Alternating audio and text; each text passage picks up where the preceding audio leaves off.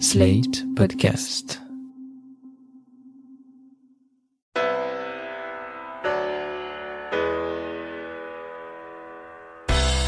Bonjour et bienvenue dans Le Monde Devant Soi, le podcast d'actu international de Slate.fr. Je suis Christophe Caron et je suis en compagnie de Jean-Marie Colombani, directeur de la publication de Slate. Salut Jean-Marie. Bonjour Christophe. Et d'Alain Frachon, éditorialiste au Monde et spécialiste des questions internationales. Salut Alain. Salut Christophe. À l'heure où nous enregistrons ce podcast, le calme semble être revenu après le cessez-le-feu accepté par Israël et le Hamas, un cessez-le-feu fragile, si fragile qu'il est bien possible qu'il soit rompu quand vous nous écouterez. Cette trêve intervient après 11 jours d'un conflit lourdement armé entre Tsahal et le mouvement islamiste palestinien, qui se solde pour l'instant par la mort de 232 personnes côté palestinien et 12 côté israélien. Alors ce conflit, on ne l'avait pas vraiment vu venir, la situation semblait s'être relativement stabilisée dans la région, et la cause palestinienne paraissait ne plus être une priorité des relations diplomatiques, comme vous nous l'expliquiez déjà Alain. Et pourtant, ce 10 mai, le Hamas a ouvert les hostilités en tirant des salves de roquettes vers Israël en solidarité, je cite, avec les Palestiniens blessés lors d'affrontements avec la police israélienne sur l'esplanade des mosquées de Jérusalem, c'était le 7 mai. Un retour à la violence qui fait aussi suite aux tensions dans le quartier de Sheikh Jarrah à Jérusalem-Est où des familles palestiniennes ont été menacées d'expulsion par des colons juifs. Alain, est-ce qu'on peut dire que ce sont ces deux événements, les affrontements avec la police israélienne sur l'esplanade des mosquées et les tensions dans le quartier de Sheikh Jarrah qui ont déclenché l'offensive islamiste? Oui, je crois que c'est tout à fait cette séquence. En tout cas, pour les causes immédiates, vous avez des causes un peu plus lointaines qui sont une bataille politique en Israël, en étant, il y a un vide de pouvoir en ce moment en Israël, puisque la personne qui était chargée de former un nouveau gouvernement, le centriste Yair Lapid, s'est retiré du fait de l'attaque euh, du Hamas. Mais côté palestinien aussi, il y a une manière de vide du pouvoir, puisqu'il devait y avoir des élections le 6 mai, que le Hamas aurait probablement remporté en Cisjordanie et peut-être les aurait-il perdus à Gaza en tout cas, mais que le chef de l'autorité palestinienne, le Fatah, c'est-à-dire l'autre branche du mouvement national palestinien, qui est divisé en deux branches adversaires, Mahmoud Abbas, le chef de l'autre branche, a décidé d'annuler. Ensuite, la séquence est celle que vous décrivez. Pendant un mois, il y a eu des frictions à Jérusalem, des batailles à Jérusalem, d'abord autour de la possibilité que plusieurs familles, 27 euh, familles palestiniennes, quelques 300 personnes, soient expulsées d'un quartier, qui est un quartier traditionnellement un quartier arabe, le quartier de Sheikh Jarrah, c'est le quartier de la bourgeoisie palestinienne à Jérusalem, soient expulsées pour céder la place à des colons. Et puis aussi, c'était la fin du ramadan et il y avait des échauffourées constantes entre la police israélienne et de jeunes manifestants palestiniens sur ce qu'on appelle l'esplanade des mosquées. L'esplanade des mosquées, c'est cette grande esplanade sur laquelle il y a la mosquée Al-Aqsa et puis il y a le dôme du rocher qui sont des lieux sacrés pour l'islam. Mais un des murs de soutènement, vous savez, de l'esplanade des mosquées, c'est le mur des lamentations, c'est-à-dire ce qui reste du deuxième temple et qui est un lieu sacré pour les juifs. Donc, vous voyez, le terrain est explosif. Et le Hamas a déclenché les hostilités avec les missiles en lançant des roquettes, une centaine de roquettes le 10 mai, parce qu'il y a vu l'occasion, de manière assez cynique, de capitaliser sur ce qui était en train de se passer à Jérusalem. La police israélienne était entrée sur l'esplanade, ce qu'elle fait quasiment jamais, mais plus encore, elle avait tiré des grenades dans la mosquée Al-Aqsa. On n'avait jamais vu ça. Ça ressemblait presque à une sorte de provocation, si vous voulez. Naturellement, les jeunes Palestiniens ont répondu avec des pierres et il y a eu véritablement des bagarres dans ce lieu-là, à ce moment-là, c'est-à-dire la fin du ramadan. Voilà, il, a, il s'est dit, c'est l'occasion, nous allons passer pour les défenseurs de Jérusalem, dans l'ensemble du monde arabe, et pour les défenseurs des Palestiniens. Et c'est ainsi que cette histoire a commencé. Le Hamas se disant, ça va finir par achever complètement le Fatah de Mahmoud Abbas, l'autorité palestinienne, ils ont refusé des élections, eh bien nous allons montrer qu'en fait c'est nous, la force militante et la force dominante dans le mouvement national palestinien. Je crois que ça s'est passé à peu près comme ça. Vous décrivez ces deux événements, hein, la, la, la, répression de l'armée israélienne sur l'esplanade ainsi que euh, l'expulsion euh, des familles euh, palestiniennes de, du quartier de Tchak Jarrah comme des événements inédits. Est-ce que on peut les relier à une droitisation, voire une extrême droitisation de la politique israélienne pour vous, Jean-Marie? Oui, j'ajouterais simplement sur le déroulement des événements que il y a eu de la part du Hamas un ultimatum envoyé à Israël lui demandant de cesser de maintenir l'ordre, notamment à la mosquée et sur l'esplanade. Et donc ils avaient dit si Israël ne, ne retire pas ses forces de l'ordre, il va se passer des choses. Et donc il s'est passé ce qui s'est passé, c'est-à-dire les premiers tirs de roquettes. Et tout au long de ce conflit qui a duré une dizaine de jours, je crois que le Hamas a lancé quelque chose comme 3000 roquettes sur Israël. Alors oui, il y a une, droite, une extrême droitisation même du paysage politique israélien. Mais pour rebondir juste d'un mot sur ce que vient de dire Alain, qui a décrit les choses avant, si on regarde les choses maintenant, les choses maintenant, c'est donc euh, la fin d'une de pour créer un gouvernement qui ne soit pas celui de Netanyahou, parce que le principal parti d'extrême droite qui était mêlé aux discussions avec le leader centriste s'est aussitôt retiré, considérant qu'il ne pouvait plus, compte tenu de l'état de guerre, se mêler à des tractations anti-Netanyahou. Et donc euh, voilà Netanyahou totalement rétabli alors qu'il était en voie de perdre et de quitter le pouvoir euh, pour longtemps. Donc c'est euh, un des paradoxes de la situation. La situation fait que la, tentative de remplacer Netanyahou par quelqu'un d'autre a été cassée et notamment par le fait que cette extrême droite s'est retirée et rentrée, si j'ose dire, dans le giron de Netanyahou. Et du côté du Hamas, ben, le Hamas proclame sa victoire, notamment en Cisjordanie, et marque des points vis-à-vis de, de Mahmoud Abbas, c'est évident. Donc les deux extrêmes, si vous voulez, se confortent. Euh, voilà, c'est un constat. Ça n'est pas pour expliquer ceci ou cela, mais c'est le constat que l'un et l'autre euh, se confortent euh, et sortent confortés ou renforcés de, de cet épisode. Il y a une extrême droitisation même dans le paysage politique israélien. Il y a même une forme de suprémaciste juif en Israël qui fait qu'on a vu des cortèges de, de, jeunes extrémistes israéliens manifester au prix de mort aux Arabes. En retour, si j'ose dire, on a eu droit à des manifestations très violentes de la part d'Arabes israéliens qui font dire qu'on n'est plus dans un conflit entre Palestiniens et Israéliens, on est dans un conflit entre Juifs et Arabes à l'intérieur même d'Israël. Et ça, c'est évidemment un danger gravissime pour Israël, puisqu'il y a eu aussi des synagogues profanées, incendiées, le parti des Arabes israéliens, d'ailleurs, ayant aussitôt proposé de participer à leur reconstruction. Donc, de la part des responsables politiques des Arabes israéliens, il y a une bonne volonté évidente. Mais dans le paysage actuel, c'est, je veux dire, il y a une montée des extrêmes qui est extrêmement dangereuse pour Israël et pour la démocratie israélienne elle-même, d'autant que à la tête d'Israël, Netanyahou qui arrive à se maintenir, encore une fois par ce, rétablissement absolument miraculeux, est un des adeptes de ce que l'on appelle en Europe la démocratie illibérale. C'est pas quelqu'un qui obéit strictement au canon de, ce qu'était euh, jusqu'à présent la démocratie israélienne. Mais justement, je, je voudrais rebondir sur ce qu'a dit euh, Jean-Marie sur l'opposition entre juifs et arabes israéliens. Ça, Alain, c'est quelque chose qui est très nouveau en Israël puisque c'était des deux communautés qui vivaient jusque-là plutôt de manière pacifique au sein même du pays.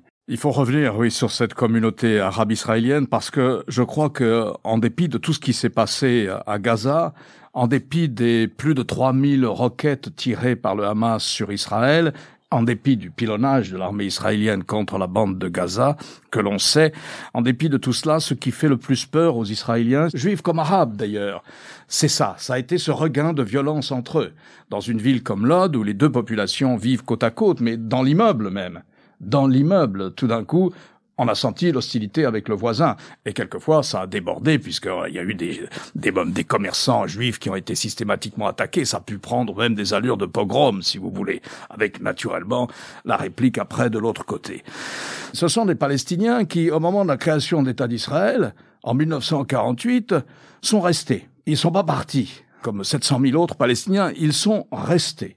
Et donc, euh, ils sont dans ces frontières qui sont les frontières d'avant, d'avant la guerre de 1967, puisqu'après 1967, Israël va contrôler Gaza et la Cisjordanie, d'autres territoires. Ils sont 20% maintenant. Sur une population de 9 millions d'habitants, ils sont 20%.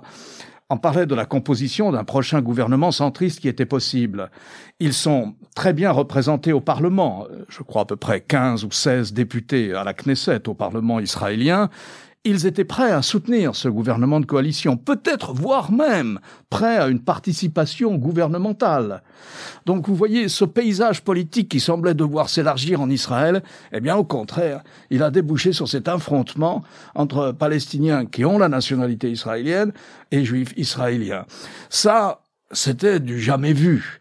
Je dirais que depuis 1967, justement, les Arabes israéliens, bien que discriminés à plein d'égards, sur le plan des infrastructures, précisément parce qu'ils ne font pas l'armée, sur le plan de la sécurité sociale. Mais enfin, bien que discriminés, si vous voulez, ils sont dans la société israélienne. Ils sont présentateurs de télévision, avocats, médecins, chirurgiens, dentistes, euh, ouvriers, employés, etc. Ils sont dans la société israélienne, ils sont dans tous les feuilletons qui font le grand succès de la télévision israélienne. Et la surprise, et cette surprise, elle est liée aussi à ce dont nous parlions tout à l'heure. Elle est liée à l'influence de la droite israélienne, de l'ultra-droite israélienne. On parlait de suprémacistes juifs, mais on peut parler de suprémacistes juifs dans la mesure où eux se définissent presque comme cela sur le gouvernement israélien. Et un de leurs slogans, lors des batailles qui a eu lieu autour de la mosquée Al-Aqsa, un de leurs slogans de ces suprémacistes que que Netanyahou petit à petit a banalisé, il a normalisé leur présence dans les institutions. Ils ont un député à la Knesset, mais Netanyahou s'apprêtait à nouveau à discuter avec eux. Leur slogan, c'était à propos de l'esplanade des mosquées, on va leur montrer aux Arabes qui est le propriétaire. C'était ça leur slogan. Alors qu'on est dans un lieu extrêmement sensible, juridiquement le responsable par accord avec Israël, c'est la Jordanie de l'esplanade des mosquées. Donc c'est très compliqué, c'est très sensible. Ça peut déclencher des batailles terribles entre juifs et arabes. Eh bien, c'est ce qu'on a eu. Juste un mot pour ce qu'on évoquait les jeunes, jeunes israéliens, jeunes palestiniens. À quand remonte le dernier processus de paix? À plus de 20 ans. Donc il y a toute une partie de la jeunesse arabe israélienne et israélienne qui n'a jamais eu l'ombre d'une connaissance de ce que peut être un processus de paix parce qu'on est en présence de deux acteurs, Netanyahou et les siens d'un côté, le Hamas de l'autre, qui ne veulent pas de la paix et qui ne veulent pas d'un nouveau processus de paix. Et d'ailleurs, euh, Netanyahou, dans cette volonté-là, a été très largement soutenu par euh, Donald Trump. Donc il y a plus depuis un quart de siècle de processus de paix, et c'est, je crois, une des grandes failles de ce qui se passe aujourd'hui. Personne n'a la culture ni n'a le souvenir de ce qui était jusqu'à présent, jusqu'alors, jusqu'il y a un quart de siècle, un processus normal et vers lequel tout le monde tendait en Israël comme hors d'Israël. Une phrase simplement. Ces jeunes Palestiniens qui ont la nationalité israélienne, qui sont dans la société israélienne, qui sont totalement bilingues, etc., en même temps, forcément, sentimentalement, affectivement, politiquement, ils sont solidaires des cousins, des autres euh, Palestiniens qui sont de l'autre côté de la frontière qu'il y avait en 1967. Et l'absence de processus de paix, l'absence de négociation entre Israël et les autres Palestiniens a une répercussion immédiate.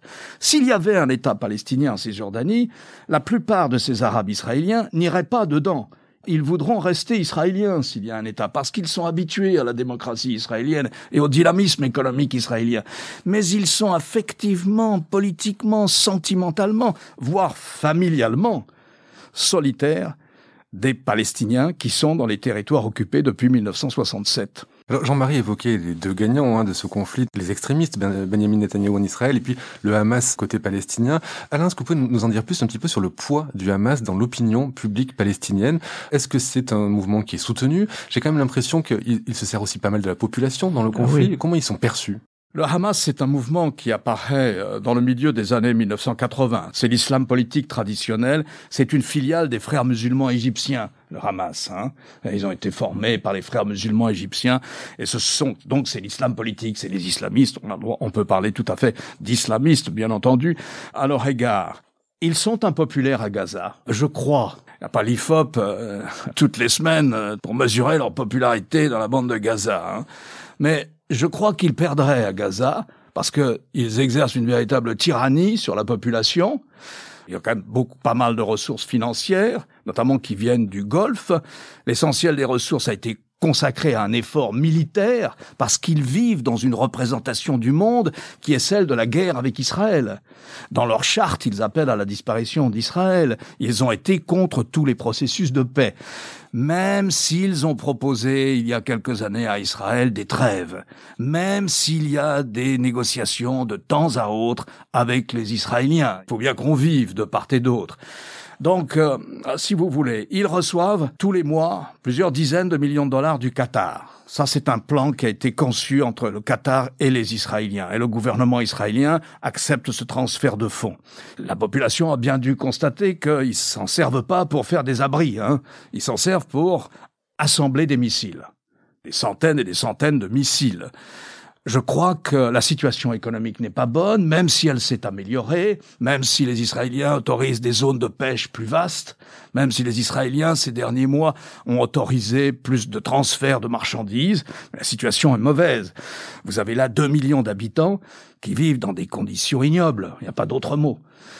Et je crois que la tyrannie du Hamas, qui martyrise toute opposition, écrase toute dissidence, vous savez, le Hamas, on dit, c'est souvent très différent de l'autre mouvement qui a tiré des roquettes aussi, le djihad islamique.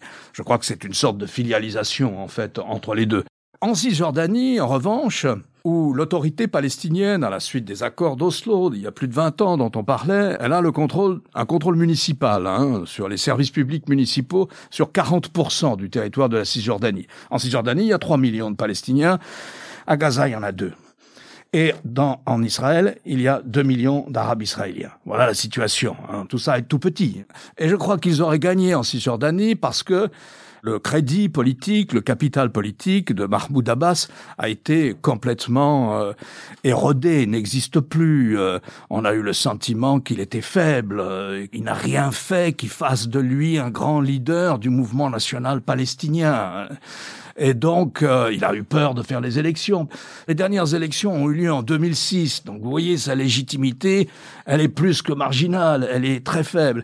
Et donc, il est possible que le Hamas aurait gagné les élections en Cisjordanie avec euh, naturellement cet argument formidable donné aux Israéliens, qui est de dire mais si le Hamas avait gagné les élections en Cisjordanie, voilà si vous voulez où on en est après 20 ans de vide politique. Quand il y a un vide politique, on dit toujours le processus de paix, et pour le critiquer, on dit il y a plus de processus que de paix. C'est vrai d'ailleurs, il y a plus de processus que de paix, mais au moins il y a un processus, et il joue un rôle fonctionnel. Quand il n'y a pas de dialogue organisé, même si ce dialogue a des ratés, euh, et il est misérable de temps en temps, mais il n'y a pas le vide politique que crée l'absence totale de dialogue que décrivait Jean-Marie tout à l'heure. Eh bien, c'est la violence qui vient à l'intérieur. Et sur le Hamas, il faut aussi rappeler que quand on regarde d'ailleurs les images, on visualise cela très bien.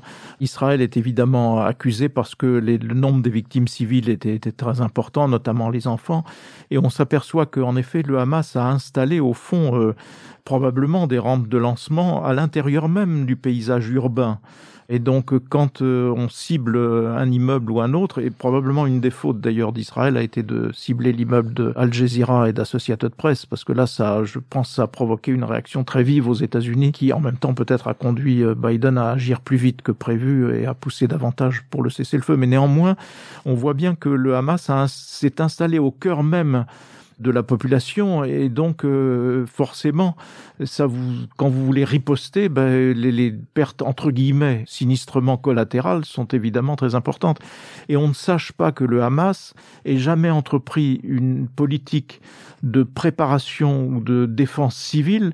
On a tous les images en tête du bombardement de Londres pendant la deuxième guerre mondiale par les avions allemands. Mais la défense civile à Londres était organisée était structurée.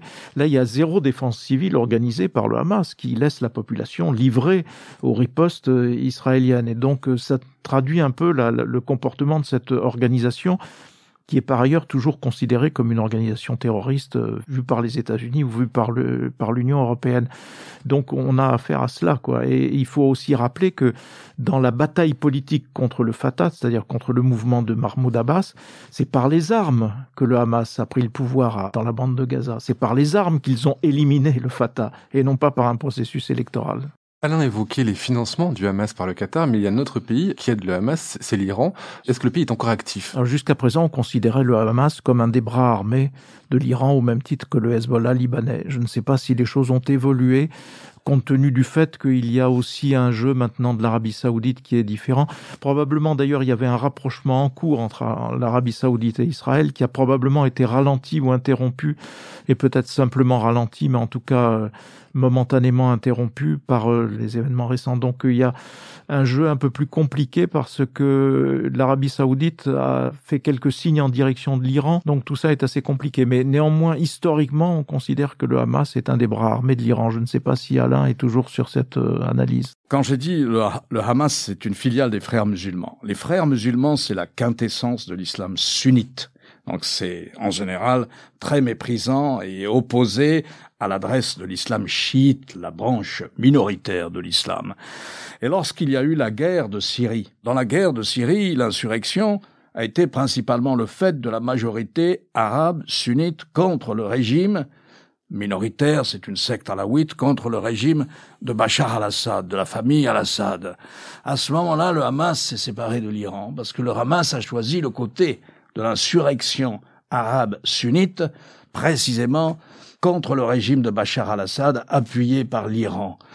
Et donc là, il y a eu une rupture et les bureaux du Hamas qui étaient à Damas d'ailleurs, ont déménagé et ils ont allé au Qatar. Voilà la situation. Cela dit, l'argent vient du Golfe pour l'essentiel, mais les plans qui permettent d'assembler les missiles viennent d'Iran.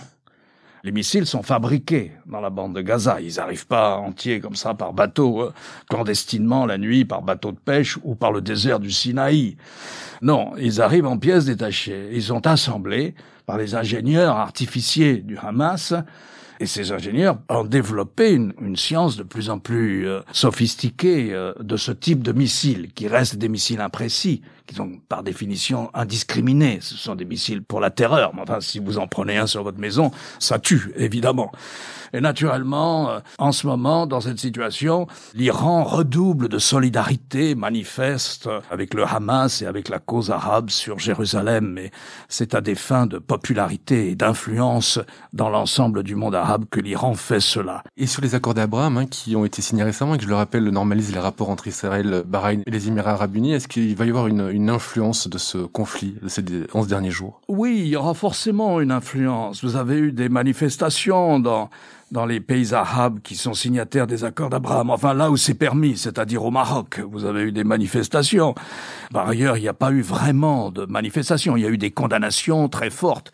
On attendait que l'Arabie saoudite rejoigne l'État des Émirats arabes unis, le Bahreïn, l'État de Bahreïn, le Soudan et le Maroc. Ce sont les quatre pays signataires des accords dits d'Abraham et qui complètent la normalisation d'Israël au sein du, monde arabe hein, avec les autres États arabes. N'y a plus qu'un carteron euh, d'États arabes qui n'ont pas de relations diplomatiques avec Israël. Alors c'est pas n'importe quels États, c'est l'Irak, la Syrie et le Liban. Mais en dehors de ça, il y a une normalisation progressive euh, de la présence politique et diplomatique et économique d'Israël dans, dans le monde arabe. Oui, ça les gêne. Par exemple, on s'attendait à ce que l'Arabie saoudite, surtout si Donald Trump avait été réélu, parce que Donald Trump est très proche du leader saoudien qu'il a parrainé, Mohamed Ben Salman. Eh bien, on s'attendait que l'Arabie saoudite parachève ce mouvement des accords dits d'Abraham, elle aussi, en établissant des relations diplomatiques avec Israël. Non seulement l'Arabie saoudite ne l'a pas fait, parce que le roi actuel, le vieux roi, est contre, à cause de Jérusalem, parce qu'il n'est pas d'accord avec ce que font les Israéliens à Jérusalem, et là, ils le feront encore moins. Même si Mohamed Ben Salman, le prince héritier le voulait, il n'oserait pas le faire. Ça va ralentir un peu, mais un peu seulement. Ça ne change pas ce mouvement de fond. C'est pareil, il y a eu des batailles très fortes entre euh, Israël et le Liban. Il y a eu déjà des mini-guerres à Gaza, comme en 2008, en 2012, en 2017, 2014. en 2014, voilà, en 2014 surtout, en 2014, 2000 morts en 2014, 2000 morts palestiniens. Pour autant, les Égyptiens et les Jordaniens ont maintenu leurs relations diplomatiques. Quelquefois, ils ont rappelé l'ambassadeur, mais six mois plus tard, ils l'ont renvoyé. Donc je pense que ça n'aura pas d'impact important sur euh, ce mouvement d'établissement de relations politiques et diplomatiques entre Israël et le monde arabe à moyen terme. On évoquait l'Arabie saoudite, il faut rappeler que dans un des derniers processus de paix qui ait existé, qui était conduit par, euh, du côté israélien par Ehud Barak, leader travailliste à l'époque, ils étaient vraiment au seuil de la paix. Et on dit et on a, établi que le dernier obstacle qui n'a pas été franchi, c'est l'accord de l'Arabie saoudite à cause de Jérusalem.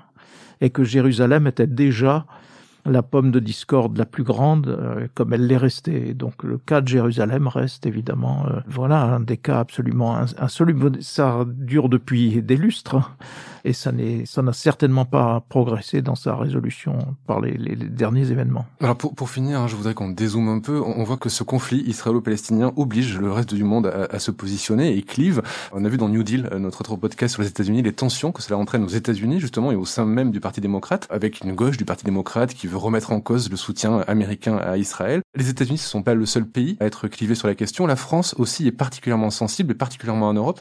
Pourquoi, Jean-Marie? Parce qu'il y a en France une forte communauté euh, musulmane, d'une part, et donc il y a toujours eu historiquement une sorte de solidarité instinctive avec euh, les Palestiniens, cause qui a été très largement d'ailleurs récupérée euh, à gauche et surtout à, l'extrême gauche.